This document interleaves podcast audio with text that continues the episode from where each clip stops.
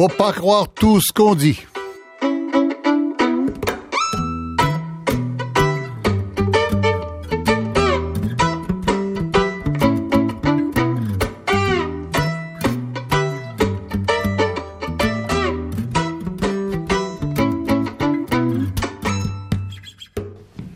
Mon adhésion au Parti québécois est une adhésion à mes valeurs les plus profondes et les plus intimes, c'est-à-dire faire du Québec un pays.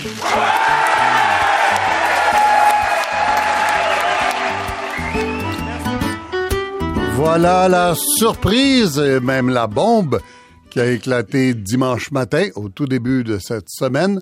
L'entrée en scène pour le camp du Parti québécois du milliardaire Pierre-Carl Pellado, chef propriétaire de l'Empire québécois, qui se joint à l'équipe donc de Madame Marois. Euh, ça a eu des effets, enfin, le choc a été ressenti de l'Atlantique au Pacifique. Je pense que c'est pas euh, abusif de le dire comme ça. Euh, le Canada anglais, la partie du Canada anglais qui ne s'intéressait pas à l'élection québécoise, s'est tout à coup mise à s'y intéresser euh, puissamment, violemment même parfois. Euh, et puis, ça a bouleversé l'échiquier jusqu'au sondage d'aujourd'hui qui mesure et qui est publié par Le Devoir, sondage léger qui mesure l'effet PKP sur la semaine. Alors, un effet un peu étonnant. Euh, le Devoir titre L'effet PKP profite aux libéraux de Couillard. Jean-Marc Léger, le président de Léger Marketing, est avec nous. Jean-Marc Léger, est-ce que vous êtes d'accord avec le titre du Devoir? Oui, oui, bien sûr. Il faut lire l'article, par contre, parce qu'un sondage est un peu plus subtil qu'un titre. Là. Oui, c'est vrai que l'arrivée de... D'habitude, un sondage, c'est pas très subtil. Ça, ça, dit des réalités plutôt brutales. Oui, c'est ça. Ça mesure l'émotion, disons. là.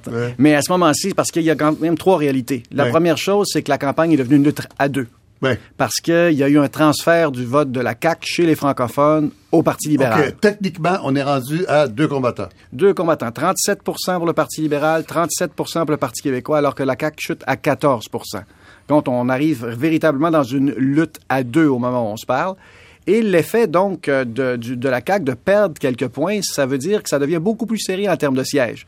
Euh, notre partenaire Too Close to Call parle de 61 sièges au PQ et 57 sièges au Parti québécois. On sait que ça en prend 63, pour être majoritaire, voyez? Et il ne laisse que quelques sièges des grenailles aux autres euh, partis politiques. Qu'est-ce que vous en pensez, vous? Vous, citez euh, Too Close to Call, mais qu'est-ce que vous en pensez, vous? Ça peut être aussi bien 65 que 60, non? Oui, parce qu'il y a une marge d'erreur dans les sondages, parce qu'on fait dire beaucoup de choses aux sondages, on le sait, c'est ma 18e campagne électorale au Québec, hein, référendaire. Vous êtes devenu prudent.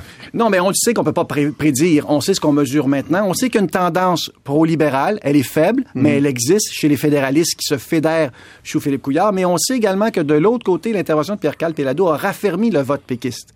79% des partisans péquistes disent que leur vote est définitif. Hmm. C'est une mesure importante parce que normalement, à ce moment-ci, j'ai autour du tiers d'électeurs. Mais chez les libéraux, c'est combien? C'est 72 chez les libéraux. Ah bon? Donc, le vote se cristallise, alors que chez la CAQ, c'est 52% Un caquiste sur deux peut encore changer d'idée. Donc, le vote caquiste est encore friable à ce hmm. moment-ci. Il va encore se disputer. Fait qu'il y a beaucoup de mouvements dans l'opinion publique, mais on est quand même à 22-23 jours là, de, la campagne électorale du 7 avril, donc il y aura encore d'autres mouvements. Donc, il y aura des mouvements. Est-ce que...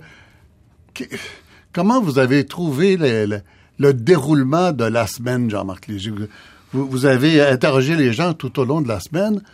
Euh, je ne sais pas comment ça se passe, sur deux jours ou, trois jours? Euh, trois jours, Sur trois jours. Est-ce que d'un jour à l'autre, il y avait un certain mouvement? C'est-à-dire que le niveau, le niveau d'indécis baisse de façon radicale essentiellement, là, les gens prennent position de façon très claire dans, dans la campagne électorale, ce qui fait que tu es d'un côté ou tu es l'autre. Ce qui est certain, c'est que dans nos sondages, il y a une série de questions. Puis essentiellement, je résume en une phrase. Mm. Le, pour les Québécois, le PQ a fait la meilleure campagne, a la meilleure équipe, mais sur le mauvais enjeu. Ah Donc, l'enjeu de la souveraineté a pris tellement de place cette semaine, on, se pensait en campagne référendaire. Mhm. Et ça, c'est mortel pour le Parti québécois. Ça, vous avez mesuré ça. A mesuré ça de façon claire. Et quand on a 59% de fédéralistes, 41% de souverainistes, disons que le potentiel à la hausse de M. Couillard est nettement plus élevé que le potentiel à la hausse pour le PQ. Et c'est pour ça que la, campagne va commencer à dévier, à mon avis, de sortir de, cette dynamique-là référendaire. M. Couillard n'a pas intérêt à ça, mais M. Legault, Mme, Madame, euh, Madame David, Mme Marot ont intérêt à sortir de cette dynamique-là. Ont intérêt à sortir de la dynamique référendaire. Référendaire. Mais pour parler de quoi? Ah, Qu'est-ce que le sondage leur dit qui serait le sujet à exploiter? Il y a deux niveaux. Il y a qu'est-ce que les gens veulent entendre, création d'emplois, développement économique, santé, éducation, finances publiques. Ça, c'est les quatre préoccupations majeures. Le problème qu'il y a, c'est qu'il y a un filtre. Même si les poli- politiciens en parlent, les gens n'y croient pas. 75% des gens ne croient pas aux promesses électorales. Les gens ont de la difficulté à voir les, les différences entre les différents partis. 75 Non, ce qui est inquiétant- c'est le 20, 25% qui reste. Non, mais là, c'est presque, c'est cynique, là. Pourquoi on fait des campagnes électorales, alors? Oui, mais entre des fois, dans une question comme celle-là, Hmm. Oui. les gens disent pas croire, mais tu peux te laisser Oui. influencer par la tendance au fil des, au fil des Donc, jours. donc, clairement, pour vous, si on continue sur la souveraineté, on s'en va vers un gouvernement libéral. C'est-à-dire que c'est aussi possible. Les gens prennent pour acquis que le Parti québécois va gagner, ce qui est majoritaire ou minoritaire. Mhm. Nous, c'est pas ça qu'on voit. Ce qu'on dit aujourd'hui, c'est que le gouvernement risque d'être majoritaire. Parce que les tiers partis sont de plus en plus isolés, ils ont moins en moins de sièges de disponibles. Ah bon? Mais il peut être péquiste, mais il peut être aussi libéral. Ah bon? Oui, parce qu'il y a une tendance, comme je vous disais, une légère tendance chez les francophones. Donc, ça re- se resserre en termes d'intention de vote. Donc, euh, c'est ouvert, c'est une course ouverte. C'est, quand on dit chez les francophones, il faut bien spécifier, là, c'est parce que il y a combien? euh, 20, 25 comtés? Où le vote libéral est à 75, 80, 90% Alors, ça Ben, fait pas, des... pas autant que ça, mais des, des- Ça- ou ça la fait des majorité anglophone. On, on- Oui. on dit que la- la- ce qu'on regarde surtout, c'est les francophones. Aujourd'hui, le PQ Oui. a 44% les libéraux 27 chez les francophones, Oui, 17 oui. points d'avance. Et ça, ça va donner la majorité d'un côté ou de l'autre dans 80 comtés. Donc actuellement, aujourd'hui, oui, le PQ aura une, ava- une avance. Mais vous savez, on a vu des campagnes, il y a des mouvements d'opinion importants. Fait qu'il faut, faut voir qu'il y a une tendance. Et il y a deux débats des chefs. Hmm. Ouais. Dans notre sondage ce matin, 15% des électeurs Ouais, québécois... finalement, il y en a deux, hein, oui, c'est ça. Le, le 20 et le 27. Et 15% disent que c'est au débat des chefs qu'ils vont faire leur choix. Oui. Donc, vous voyez, c'est, il y a beaucoup de choses qui vont se passer dans, dans une campagne électorale. Pourquoi le débat des chefs change tellement de choses? C'est parce que c'est la première fois que les chefs se confrontent. Vous savez, c'est la première fois que Philippe Pouillard, qui est le nouveau venu, qui a toujours un avantage significatif sur les autres. Oui, mais c'est rare on qu'on apprend des choses dans un débat des On chefs. est toujours déçu dans un débat des chefs. Ouais. Mais les attentes Alors, pourquoi sont ça compte tant?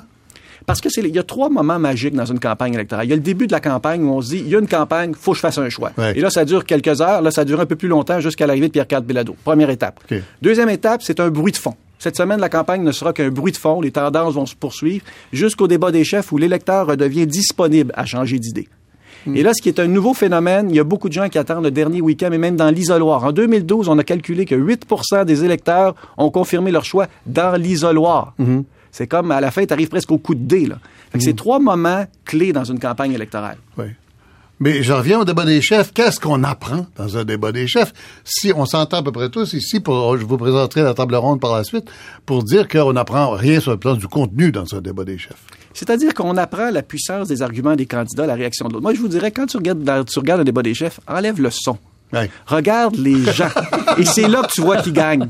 Quand, Très un- bonne suggestion. quand Pierre-Éliott Trudeau... Très bonne suggestion. Quand Pierre-Éliott Trudeau dit des infamités, et il, il- il dit des choses, mais avec le sourire et une personnalité forte, l'argument passe. Hein? Oh non, les- les- nos panélistes prennent des notes il a parlé de Pierre Elliott Trudeau, donc c'est quelqu'un qui prend pas de chance.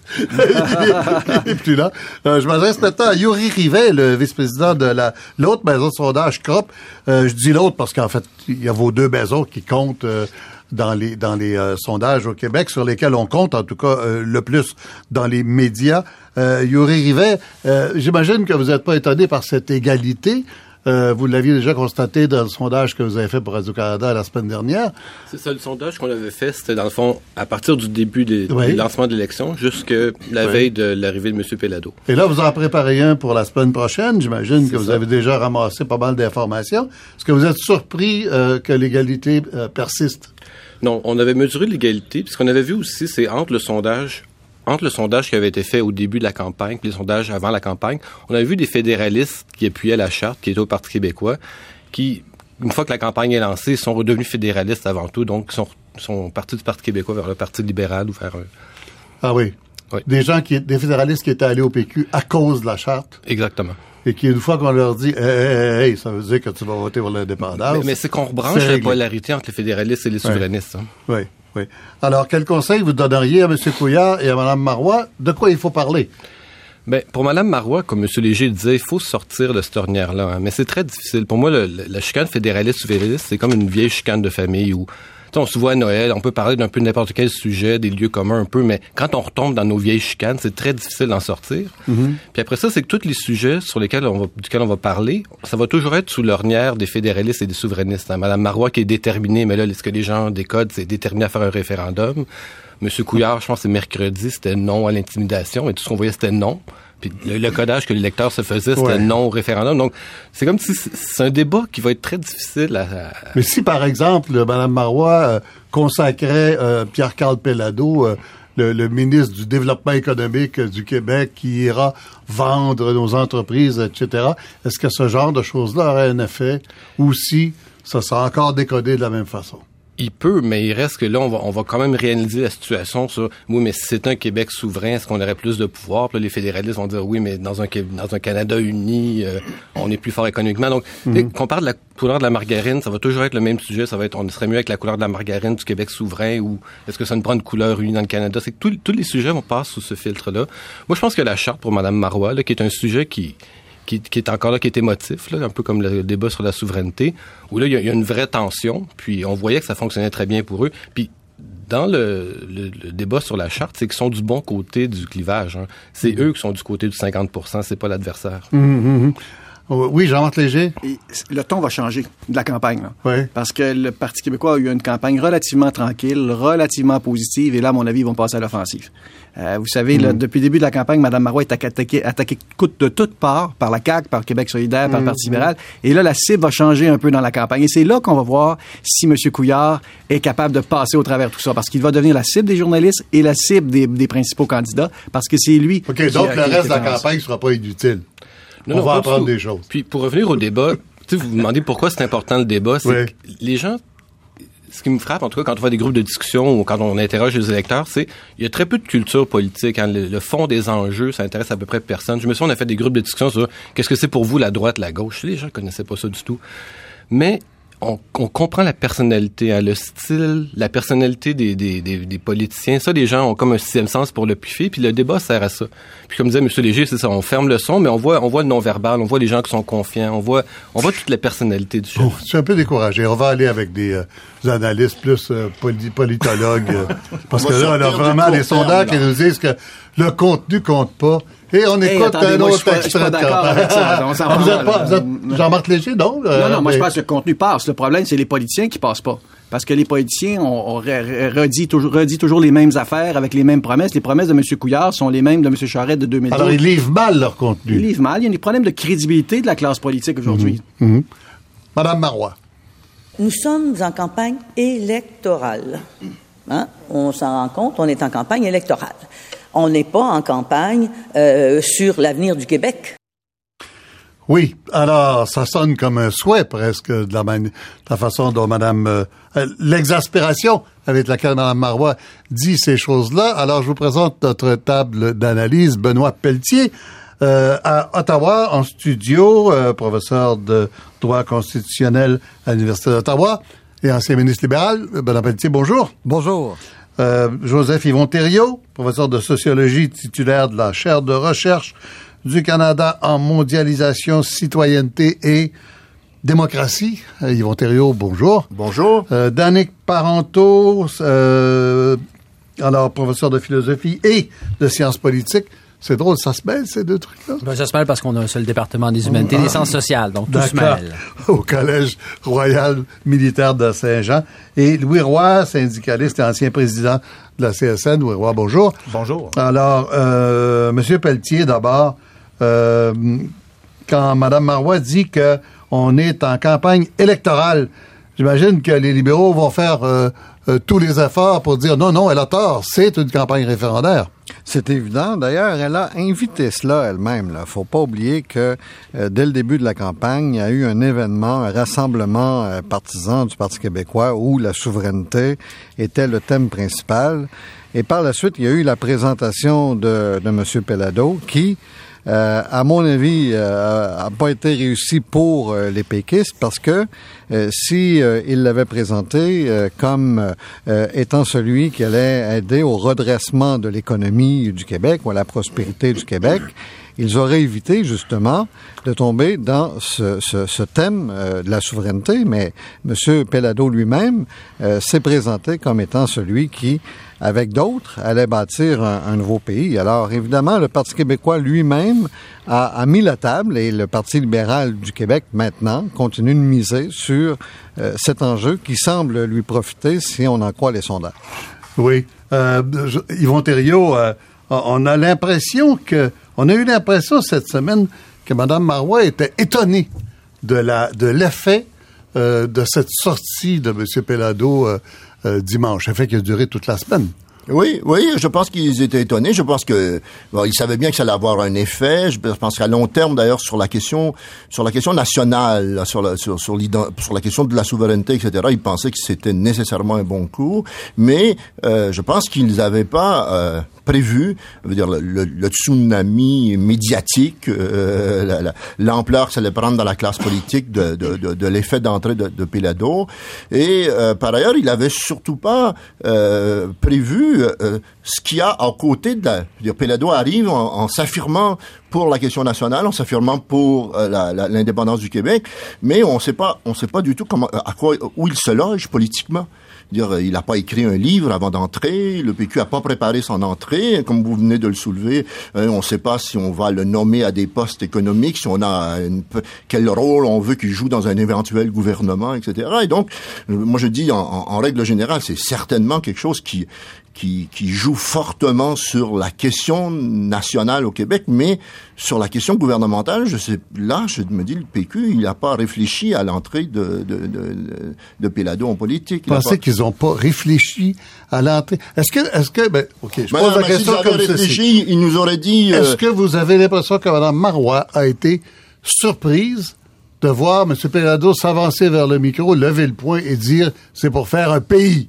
Bon, non, il n'a pas été surprise, à mon avis, de penser qu'il euh, entrait et qu'il allait euh, annoncer que c'était pour faire un pays qu'il le fasse euh, par un slogan en levant le poing, là, je pense pas que ce scénario-là était euh, était établi. Et c'est ce scénario qui a qui a été marqué, qui a marqué l'espace public. Mm-hmm. Et c'est ce scénario-là qui a fait en sorte que la campagne s'est s'est transformée ou s'est s'est mm-hmm. transformée d'une campagne euh, électorale à une campagne référendaire. Là, pour et la de semaine, campagne moi. québécoise en campagne pan-canadienne. Ben oui, parce que là, le, le Canada a embarqué, ouais. c'est là. Mais euh, la grande chose qui est surprenante et mm. qui revient, euh, c'est que finalement, ça fait bouger beaucoup la classe politique, ça fait bouger la classe politique canadienne, ça fait bouger les médias, mais le sondage démontre que la population, moi, à l'encontre de ce qu'on vient de dire, là, je trouve que c'est un grand, c'est un peuple immobile. Hein. Je veux dire, on reste à, à, des, à des scénarios, euh, dire c'est la CAQ qui s'effondre.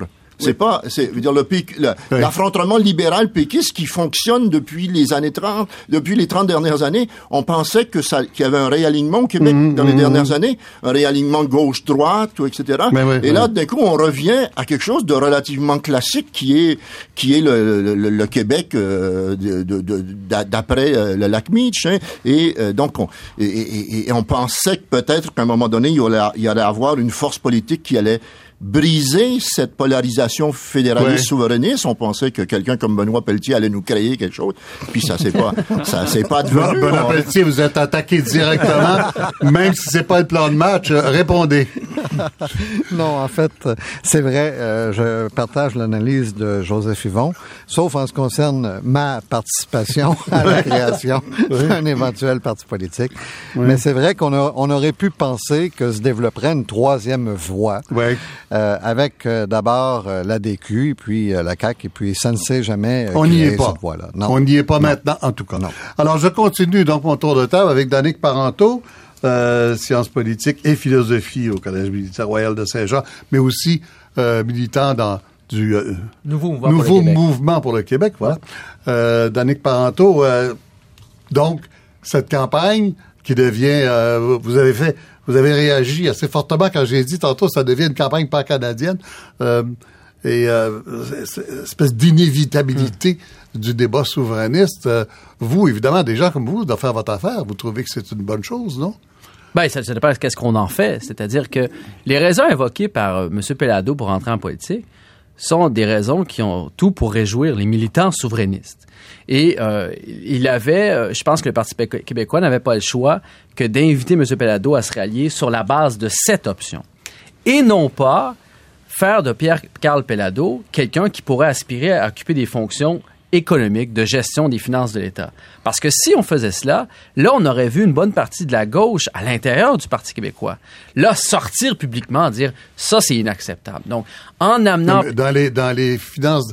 Dans, dans, dans l'économie publique, il n'y a pas que les finances de l'État, il y a le développement économique aussi. Oui. Ben, à la limite, développement économique. Mais sur les finances, disons, Pierre-Carl Pallado, comme euh, économiste, homme d'affaires ici plutôt, euh, s'il rentre en politique pour régler la question des finances publiques ou de l'économie québécoise en général, il sera très mal accueilli par la, la gauche du Parti québécois. Mhm. Si la gauche du Parti québécois, je pense notamment ici à la sortie de spéculer de Marc Laviolette, s'ils ont pu se rallier à la candidature de Pierre, Pierre Cal Pellado, c'est précisément parce que Pellado est rentré en politique pour faire l'indépendance. Là, sur la question de l'indépendance, une coalition très large est possible entre gauche et droite.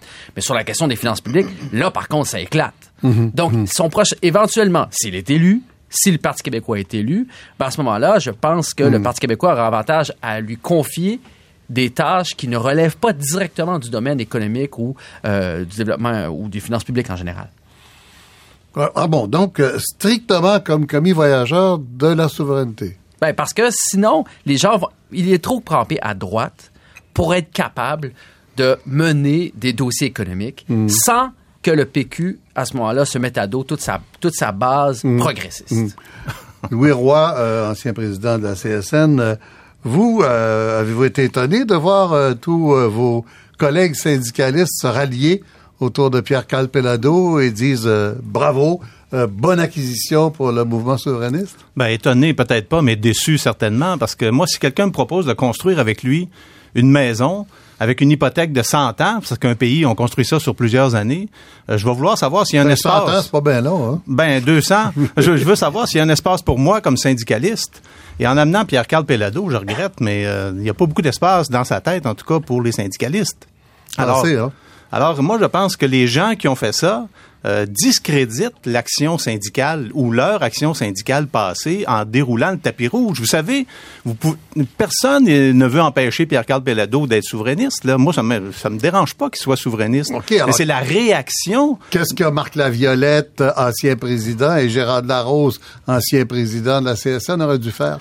Ben, ils ont fait ce que M. Parenteau euh, vient de dire, c'est-à-dire que pour eux, la souveraineté, elle est prioritaire à toute autre chose. C'est un vieux débat, ça, dans l'action euh, syndicale et dans l'action souverainiste. Ça fait des années. Je pense que Charles Gagnon, euh, le marxiste, ah a été un des principaux euh, acteurs de cette discussion-là. Est-ce qu'on se fait un pays... se battait là-dessus dans les années 60. Est-ce qu'on se fait un pays... La question sociale, la question nationale. C'est ça. Est-ce qu'on décide après, bon, blablabla? Oui, mais attendez un peu, là. C'est vrai dans les nuances et dans les grands débats. Mais effectivement, dans les faits, la FTQ a été officiellement péquiste pendant quelques élections et elle ne l'est plus depuis quelques élections. Et la CSN s'était jamais mouillée vraiment directement comme mouvement. Non, la CSN ne fait pas ça. Mais tout le monde sait que Gérald Larose est souverainiste. Là, je veux dire, il s'en est pas caché non plus. oui, on le sait. Oui. Bon, il s'en est pas caché même quand il était président de la CSN. C'est pas mhm. ça le problème. C'est pas c'est pas le fait qu'ils aient caché leurs allégeances souverainistes. C'est le fait qu'ils. Non, je parle pas de cacher. Je parle de, de gestes officiels. Oui, c'est ça. Ben. Mhm. Vous savez, moi, j'interviens comme syndicaliste. La, position de la CSN, ce n'est pas celle de Gérald Larose ni celle de Marc Laviolette là, dans le mm. débat actuel sur PKP.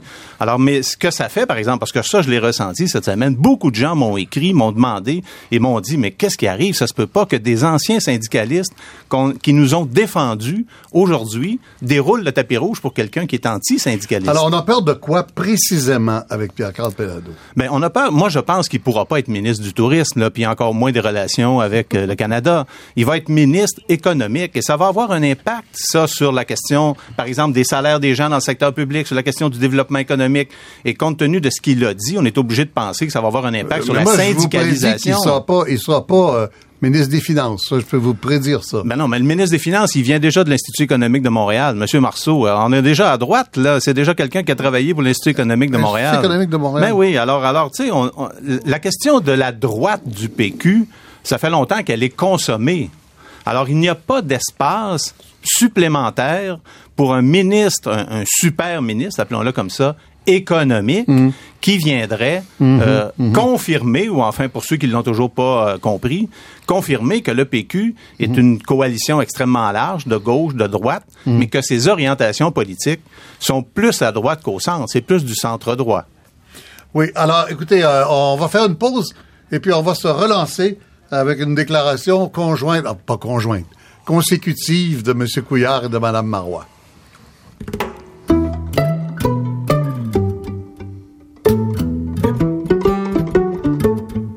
Vous écoutez Michel Lacombe sur ICI Radio-Canada, première.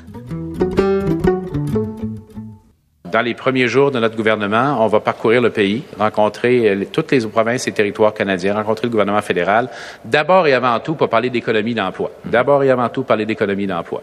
Et en indiquant chaque fois notre espoir et notre désir que la question du caractère spécifique du Québec soit un jour reconnue euh, pleinement par la Constitution canadienne. Alors là, euh, je suis absolument estomaqué de voir euh, M. Couillard vouloir se lancer, est-ce que c'est le cas, dans une nouvelle ronde constitutionnelle? Est-ce qu'il est en train de vouloir devenir le monsieur euh, le capitaine Canada? est-ce qu'il a déjà parlé à M. Harper de cette volonté qu'il avait de réouvrir les discussions? Qu'est-ce qu'il a vraiment à proposer? Est-ce qu'il va consulter surtout les Québécois s'il décide d'aller dans cette direction? C'est un peu difficile à suivre. Oui. Alors, veux, veux pas, je pense que le débat constitutionnel, il est là pour encore trois semaines pour le restant de l'élection, Jean-Marc Léger. Ben, c'est ce que souhaite le Parti libéral, parce que dans le fond, pour eux, il y a un avantage certain. C'est ce que ne souhaite pas la CAQ, parce qu'ils sont éliminés du débat en conséquence. Là. Mais qui a dit que les campagnes électorales étaient ennuyantes et inutiles? C'est une vraie campagne électorale. Vous demanderez à Yuri ou à moi comme sondeur aujourd'hui, on ne peut pas prédire ce qui va se passer cet avril prochain. Et quand c'est ouvert, ben forcément, ça va créer de l'intérêt. Vous le reconnaissez? Moi, ce que je reconnais, c'est que le taux de votation risque d'être élevé. Parce que quand il y a, ah vraiment un match, parce que la, à, dernière, dernière, élection en 2012, les gens dans l'isoloir sont décidés entre je sais que le gouvernement libéral va, être, va être battu, est-ce que je veux un gouvernement majoritaire ou minoritaire péquiste? Là, la question finale va être est-ce que je veux un gouvernement péquiste majoritaire ou libéral majoritaire? Et là, ça devient un vrai match. Bernard Pelletier, M. Couillard parle du caractère spécifique du Québec. Euh, j'ai retrouvé un vieux texte de Claude Ryan dans la revue Option politique en 2002 qui rappelle que l'entente de Charlottetown, qui avait été rejetée du revers de la main par Robert Bourassa, allait jusqu'à parler de sociétés distinctes. M. Couillard est un peu en deçà de ça. Qu'est-ce que vous en pensez? Ben, euh, avant l'entente de Charlottetown, il y a eu l'accord du lac Meach. Oui, là, ça allait encore plus loin. Ben oui, mais qui parlait aussi de sociétés distinctes. Alors, et, et je vous dirais que euh, dans le, renvoi euh, sur le droit de veto euh, du Québec de 1981-82, le Québec avait aussi utilisé, le, le, procureur général du Québec avait utilisé le même concept, donc société distincte. Mais quand Philippe Couillard parle de caractère spécifique, euh, ce n'est pas défini là, de quelle façon la spécificité du Québec pourrait être reconnue. Mm-hmm. Est-ce que c'est euh, le, le, caractère distinct? Est-ce que c'est euh, une unicité? Est-ce que c'est le caractère national du Québec? Ce n'est pas défini. Est-ce qu'on a une idée de quoi il parle? Ben, je ne le sais pas. J'attends de, de j'attends de voir les détails. Et c'est justement là qu'il y a euh, de sa part, à, mon avis, un, un, risque qu'il a dû calculer vraisemblablement parce que euh, là, euh, les gens vont lui demander des détails par rapport à ses visées, à ses intentions en matière constitutionnelle. Mais je peux vous dire que ce que dit Philippe Couillard est quelque chose en, croit, en quoi il croit réellement. C'est-à-dire que c'est vraiment quelqu'un qui souhaite faire avancer les intérêts du Québec à l'intérieur du, du, Canada. Et c'est à tort qu'il a été perçu au cours des derniers mois comme étant un, fédéraliste euh, orthodoxe euh, qui euh, pourrait très bien être à la tête d'un parti complètement fermé au Québec. C'est complètement faux. Oui, mais est-ce qu'il croit, question technique, M. Pelletier, est-ce qu'il croit que le Canada, est-ce qu'il croit fermement que le Canada va répondre? Ah, je crois qu'il sait que pour que le Canada réponde, cependant, il faut préparer le terrain Et c'est pour cela qu'il parle d'une tournée, vraisemblablement. C'est-à-dire que euh, il sait très bien que s'il n'y a pas une très fine préparation, mm. euh, il n'y a pas de chance de succès. La seule chance de succès qu'il pourrait y avoir, c'est d'abord euh, dans le mandat qu'il aurait de l'électorat québécois. Est-ce que il formerait un gouvernement majoritaire ou minoritaire? Ça, déjà, ça serait important, une, une donnée importante dans tout le processus. Et deuxièmement, faire une tournée en vue de voir, ben, finalement, jusqu'où il peut aller avec les autres provinces et avec Ottawa sur cette question. Joseph Yvon oui, la question du, du, statut du Québec, c'est une question importante et euh, on a reproché euh, à, à, Mme Marois d'avoir intervenu cette semaine sur la question euh, du, du, référendum puis de l'éventualité d'un Québec indépendant et on lui a dit ben, il faudrait avoir eu un débat, il faudrait avoir eu une discussion. On décide pas du statut de la Banque du Canada comme ça en pleine campagne électorale. On pourrait dire, je pense qu'on dit, la, on doit dire la même chose de, de Couillard. Il arrive dans, dans, en pleine campagne électorale à lancer une question sur une, un renouvellement du statut du du Québec.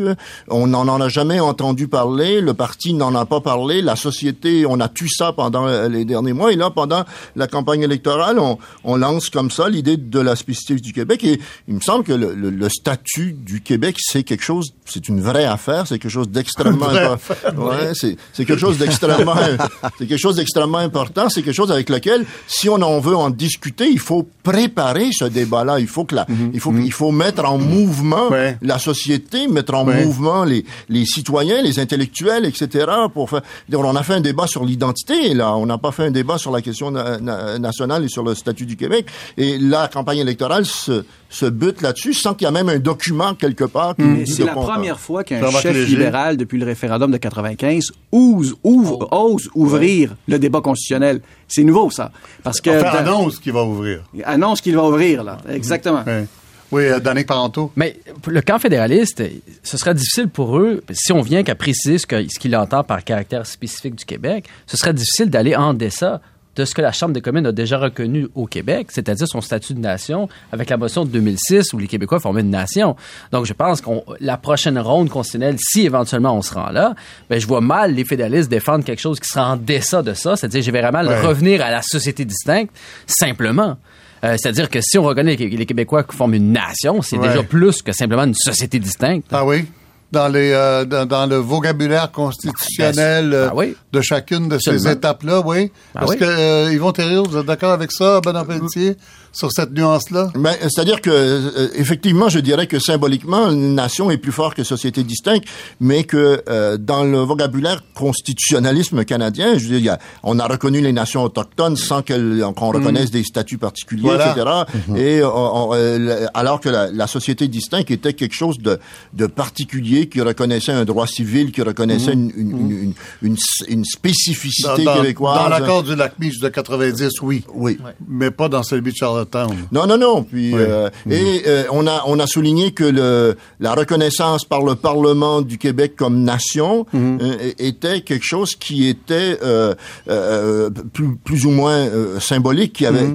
il n'y avait pas rien d'attaché à ça. Alors que le renvoi constitutionnel sur le Québec, lui, il parle du, que le Québec comme une unité une unité qui a co-signé le pacte fondateur du Canada hein, a, des droits particuliers et, même et, même pas un droit de sécession, mais une, une, reconnaissance d'une unité qui, qui a le droit de qui a le droit de lancer un débat et, de, et, de, décider de certaines choses. Je ne veux pas ne pas demander à Benoît Pelletier, le constitutionnaliste, quelques mots là-dessus.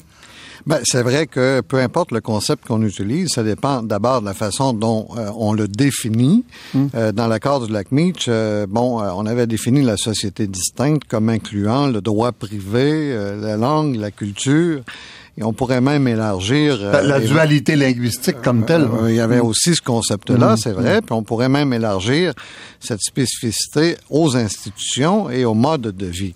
Mais il faut aussi se souvenir que dans Meach, non seulement euh, il y avait reconnaissance euh, du, euh, du caractère distinct du Québec, mais que c'était aussi un principe d'interprétation constitutionnelle. Oui, oui, oui. Et ça, c'est très important. Est-ce que nous ne savons pas en ce moment... Ça n'est pas la notion de nation acceptée par M. Harper. voilà, exactement. Et mm. donc, à mon avis, l'enjeu est là, là. Il y a non seulement le, le terme qu'on utilise, puis la définition qu'on lui donne, mais aussi le rôle qu'on donne à ça dans notre ordre constitutionnel, veut-on en faire un principe d'interprétation ou non? Monsieur, monsieur juste un élément quoi. Je trouve que le débat, le débat est un petit peu ésotérique dans l'opinion publique, ce débat-là. Parce que aujourd'hui, après 50 hein, ans, c'est les mots qu'on mais ça prend, deux pour, ça prend deux personnes pour danser. Dans le reste du Canada, plus de 85% des gens ne veulent pas rouvrir le dossier constitutionnel.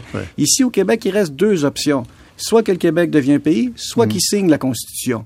Entre les deux, la troisième option, elle est incarnée par personne. Là, on a la, deuxième option, la deuxième option, vous le dites, elle, elle, paralyse depuis 30 ans, elle ne bouge pas. Ce qui est, puis, pour confirmer ce que vous dites, là, dans la population du Québec, depuis 10 ans, la souveraineté est toujours autour de 40 Quand on demande aux gens est-ce que, est-ce que le Québec doit signer la Constitution, on est aussi autour de 40 et quand on oppose les deux, maintenant vous faites un choix, chers Québécois. Voulez-vous être un pays ou vous voulez rester dans le Canada actuel, dans la Constitution actuelle? Et là, j'arrive à 50-50.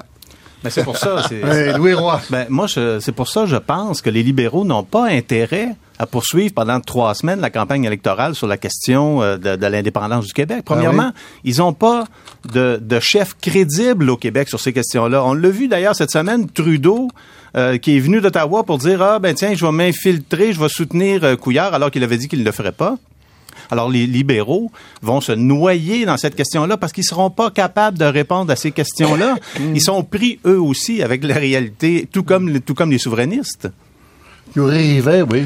Mais ce qui est frappant avec l'arrivée de M. Pellado, c'est que la souveraineté du Québec, c'était vu comme un rêve pour certains ou une chimère pour d'autres, mais son arrivée a comme rendu tout ce débat-là vraiment réel, puis c'est comme ça a une prise vraiment dans le réel en ce moment. Puis vous citiez tantôt euh, Claude Ryan en 2002. Oui. Il avait écrit ça de mémoire, c'était en réaction à la montée de la DQ dans des élections partielles. Mm-hmm. Puis je trouve que cette élection-ci ressemble beaucoup à l'élection de 2003, hein, où le PQ était au pouvoir, la troisième voie se vide, puis ça profite aux libéraux tout ça. Là.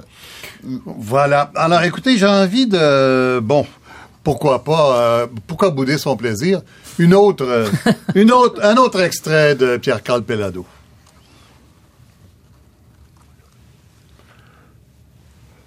Alors, est-ce qu'on a trouvé que c'est vraiment euh, en matière de développement économique, là, et, même pas de développement, de, de survie économique? Il faut que les Québécois fassent en sorte que nous puissions garder Canuck au Québec. Parce que, comme disait Gilles Vigneault, notre pays, c'est l'hiver. Alors, nos manteaux, on veut les avoir fabriqués au Québec. Ça, c'est peut-être la déclaration la plus étonnante de la semaine, dans le sens inattendu. Pierre-Carl Pelado qui se porte à la défense de euh. Bon, on apprend par sa voix que la maison Canuck, qui fabrique des manteaux d'hiver, euh, serait en processus de, transition de génération. Euh, est-ce que ça veut dire vente? On ne sait pas. Mais ce qu'il dit, c'est qu'il faut que ça reste au Québec comme les sièges sociaux, comme toute l'activité économique. Euh, Mme Marois n'a pas euh, saisi la perche tendue. Hein? Non, non, c'est ça. Là, il y, aurait peut-être euh, quelque chose qui répondrait au, au, au danger que soulevait euh, M. Roy tout à l'heure, là, M. Pélodeau, il demeure une énigme politique. Hein. Il pourrait venir parce qu'il n'est pas venu comme euh, Legault en politique en disant, moi, je viens d'un milieu d'affaires, puis je vais vous administrer mes recettes d'affaires, je vais vous administrer ça à l'État. Il est venu en disant, je viens d'un milieu d'affaires, mais je, je, quitte ce milieu-là pour faire un pays. D'autre part, il, il, vient de le souligner, là, hein, il pourrait développer un nationalisme économique euh, tout à fait euh, mm-hmm. probant. Hein. Euh, il a il a dit aussi cette semaine que euh, la manière dont on gérait une entreprise privée et la manière dont on gère une entreprise publique, c'était pas la même chose. Donc, il y a, euh, je, je, je, dis pas qu'il passera à gauche, hein, mais il pourrait passer, il pourrait développer quelque part hein, une conception d'un nationalisme économique euh, que le PQ, que Parizeau avait déjà développé, etc., et qui pourrait, à la rigueur, être moins divisif au sein du PQ qu'on le Nationalisme économique. Est-ce que c'est pas une expression interdite, ça, maintenant, Benoît Pelletier? Nationalisme économique, avec les accords internationaux, avec les ALENA, avec les tous les accords commerciaux internationaux ou bipartites ou multipartites? Oui, nationalisme économique, euh, à mon avis, ne veut pas dire protectionnisme. Euh, c'est tout simplement la fierté d'être euh, dans un Québécois qui fait des affaires et qui réussit, qui représente le succès. Oui, mais comment vous appelez ça, dire on va pas vendre nos affaires à l'extérieur du Québec? Ben, écoutez, en même temps, euh, c'est normal qu'on veuille protéger nos euh, entreprises. Les États-Unis le font, l'ensemble des Mhm. pays de la planète le font. Mais ça ne veut pas dire qu'il faille se fermer à, tout, à tous les espaces économiques. Au contraire, on doit euh, être ouvert et le Mhm. Québec l'a démontré dans le passé. Euh, le Québec a appuyé le libre-échange, on sait, avec les États-Unis, et également appuyé donc le libre-échange avec l'Union européenne. Mais ce que je suis en train de vous dire, c'est que M. Pelado représente pour moi un très, très beau modèle euh, de réussite et peut, à cet égard, inspirer énormément de gens. Et c'est dommage, à mon avis, que jusqu'à présent, il n'ait pas mis l'accent là-dessus. C'est dommage pour lui et c'est dommage pour le parti politique qu'il représente. Mais en même temps, le, le- le- gros succès, je dirais, de la dernière semaine, c'est que M. Couillard, lui, euh, parallèlement à cela, a démontré qu'il pourrait être un premier ministre du Québec. Et Mhm. avant l'élection, les gens ne le croyaient pas ou Mhm. ne le voyaient pas Mhm. dans ce rôle-là. Il a rendu cela crédible. Et dès le départ, il a dit un, un vote pour la CAC, c'est un vote pour le PQ. Certains se demandaient s'il ne l'avait pas dit trop vite, mais on se rend compte aujourd'hui qu'il l'avait misé juste. Alors, à mon avis, Ça dépend, là. Euh, les, est-ce que les sondeurs sont d'accord? Ça, ça profite pour le moment plus aux libéraux, euh, la CAQ. euh. Ah oui, directement. Puis encore, euh, là, il y a une proximité. Le trois quarts des électeurs de la CAQ sont insatisfaits du gouvernement, sont fédéralistes, donc il y a une proximité très, très forte euh, entre les deux. Par contre, est-ce que les Québécois veulent avoir un gouvernement libéral? Là, il y a peut-être il y a du travail à faire pour M. Couillard au cours des prochaines semaines. Mais Je reviens à vous. Il faut que je dise à M. Roy, c'est parce qu'on a, on a vérifié, euh, notre équipe a vérifié euh, sur Nicolas Marceau et on ne trouve pas de trace euh, du passage de Nicolas Marceau à Ben, on m'a l'Institut toujours dit, moi, qu'il avait travaillé de pour l'Institut économique. Et là, Moi, je euh, pensais qu'il était à l'UQAM. Il était à l'UQAM. euh, enfin, on ne trouve aucune trace de ça. Euh, oui, alors, euh, Yuri Rivet et Jean-Marc Léger, la- euh, ce discours euh, de, de Pelado, euh, enfin, cette amorce de discours, euh, il faut sauver Canuck, il faut sauver les chefs sociaux, euh, qui est le plus en mesure de faire de l'argent politique là-dessus?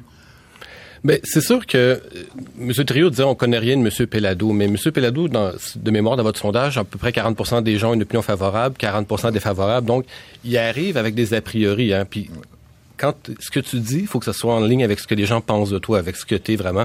Puis M. Pelado, je pense que les gens On ont une opinion pris forte. par son personnage. Oui, oui, c'est ça. C'est épouvantable, les sondages. puis ce qu'on a appris, par exemple, de M. Pelado, c'est que il est souverainiste. Ça, ça, il le dit très clairement, le poids dans les, dans le, le bras dans Ouais. les airs. Donc, ça, on l'a appris ça. Donc, c'est un souverainiste. Puis après ça, ben, sur la question économique, c'est très difficile pour lui d'avoir un discours qui est à l'extérieur de toute son œuvre. Son œuvre Mhm. est très forte. Puis Mhm. il y en a qui apprécient, il y en a qui apprécient moins. il n'y a pas de précédent. C'est 42% qui aiment M. Pelado, 40% qui l'aiment pas. Il n'y a pas de précédent de quelqu'un comme Pelado. Qu'on parle De cette dimension économique-là. Qu'on parle du maire Bloomberg, c'est autre chose. Lyndon B. Johnson, qui était président des États-Unis, il venait du monde des affaires. Il n'y a, pas, euh, il y a pas de précédent comme Ben, ça. Donc, c'est difficile. Bloomberg, non? Il y a un élément majeur que- qui, qui- qui incarne Pierre-Carl Pelado aujourd'hui, c'est que c'est quelqu'un qui a gagné. Ouais. Et ça, cette notion-là de gagnant est importante dans une campagne électorale. On a Mais l'impression... on ne l'a pas senti cette semaine Exact. dans votre sondage. Non, parce que, oui, mais comme, on disait tantôt, euh, c'est ce que je voulais revenir là-dessus, un événement comme ça, le sondeur, c'est pas trois jours plus tard que vous voulez voir des variations extrêmement fortes. Ça prend du temps à intégrer. C'est une campagne électorale. Il n'y a pas un seul élément, il y a J'aime ça vous éléments. entendre parler des limites des sondages deux. Ça, non, c'est juste, ça me rassure comme analyste de vous entendre parler. On est toujours très humble dans les campagnes électorales, hein? mais, mais le sondage a des pattes, puis il Non, a parce une que- vie par lui-même à Vous savez, vous on se sent un peu comme le ballon de football dans un match. Nous, vous voyez, tout le monde nous promène partout. Là, aujourd'hui, les caquistes nous haïssent. Euh, La semaine passée, c'était les péquistes. Avant, c'est les libéraux. Vous savez, on est de partout, ça vient comme sondeur. Là, On est le ballon de football d'une campagne électorale. Ça, les journalistes, on connaît ça comme sentiment aussi. Exact. On aime ça pareil, mais. Ils nous haïssent chacun leur tour. Mais, mais comme modèle, euh, euh, que- que- comme modèle, comme, comme M. Pelletier parlait, là, et, et- et par son succès économique et tout ça, la- l'ampleur du personnage, effectivement, par rapport, comme on le disait, à la question de la souveraineté, au mouvement national, ça, a une importance très grande, mais euh, euh, c'est la place et la tension qu'il crée au sein du Parti québécois qui, elle, est immédiate. Je veux dire, la, tension entre la gauche et la droite, euh, qu'est-ce que vont faire hein, les, les, Martine Ouellette, les Daniel Breton, même les Jean-François Lisée, face à, quelqu'un qui...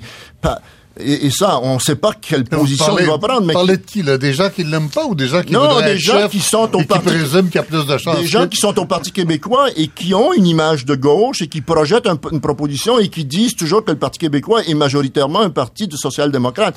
Jean-François Lisée, cette semaine, le disait encore. Hein. Il disait, oui, j'accepte l'arrivée de, de Pelado dans le parti, mm. mais parce que c'est un parti de coalition à hégémonie social-démocrate et Pelado aura une petite place dans un de centre-droit. Vous connaissez mal les gens d'affaires. C'est pour ça que les gens d'affaires ont eu de la difficulté en politique. Il n'y a pas eu de grand succès de gens d'affaires en politique. Une personne d'affaires, quand elle est à tête de Québécois, sa seule préoccupation, c'est les actionnaires de Québécois. Et en conséquence, il y a des gestes qui font positifs ou négatifs, c'est ça. Un homme d'affaires qui arrive en politique, c'est autre chose. L'objectif est différent. Hmm. Et donc, le Pierre Carl Péladeau, chef d'entreprise... Il a peut-être quitté le monde des affaires. C'est un ancien philosophe. Eh non, c'est ça. Ben, l'impression qu'il donnait, en tout cas, l'impression qu'il donnait, c'est qu'il voulait pas emporter ses, ses, ses manières d'homme d'affaires en politique. Ça, euh, c'était assez clair. Mais est-ce qu'il peut apprendre la politique? C'est autre chose. Danick Le, le danger, c'est précisément, c'est que si Pelado hérite de dossiers économiques, là, on verra sa contribution à l'intérieur du Parti québécois une tentative pour ramener à droite le PQ, puis là, on va perdre une partie du vote progressiste à l'intérieur du Parti québécois. Les progressistes du Parti québécois acceptent sa présence seulement si sa présence est là pour une coalition souverainiste. Ça, ils sont capables de vivre avec. Euh, je reviens encore sur les spéculés. Les spéculés m'ont dit oui, on, accepte la présence de Pelado. Ça existe encore, ça? Ça existe toujours, oui. Ah Marc Laviolette est encore là, Pierre Dubé et les autres. Seulement, Non, mais ça n'est plus une entité reconnue au non, Conseil non, voilà, exactement. C'est un club politique, mais à l'extérieur du parti on dit oui, Pelado, on veut pas qu'il soit à la tête. Parce que s'il était à la tête du Parti québécois, là, bien sûr, il, il, euh, il inculquerait des orientations économiques. Mais s'il est simplement membre de la coalition souverainiste en vue d'un autre référendum, ils sont capables de vivre avec.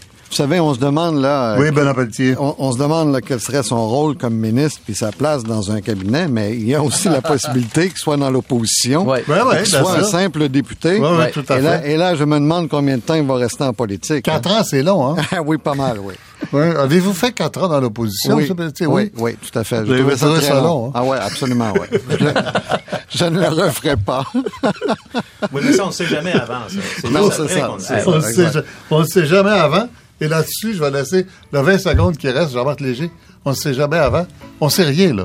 Ben, on, on, comprend les tendances. on ne sait rien sur le 7 avril. C'est-à-dire, on, on, sait qu'il y a deux partis politiques qui sont en lutte pour le pouvoir et ça va exister jusqu'au 7 avril, jusqu'à temps que les Québécois aient voté. Bon, d'accord. Et c'est quand on veut rien dire.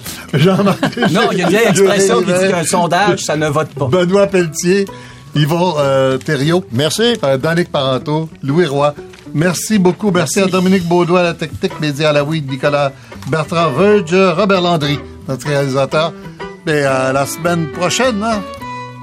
Tout le monde a envie de faire à la semaine prochaine.